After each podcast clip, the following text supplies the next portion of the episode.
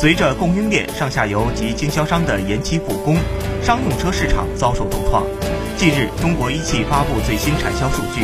二零二零年第一季度，一汽集团共计生产整车五十五万六千九百四十八辆，同比下降百分之二十七点六，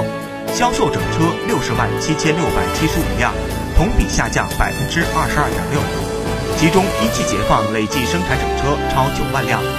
中重卡市场占有率超过百分之三十。在销售方面，一到二月份销量同比增长百分之十七，三月交付中重卡四点四万辆，同比增长百分之二十，创历史单月销售最好水平。一汽解放逆流而上，交出了无比亮眼的开门红成绩单。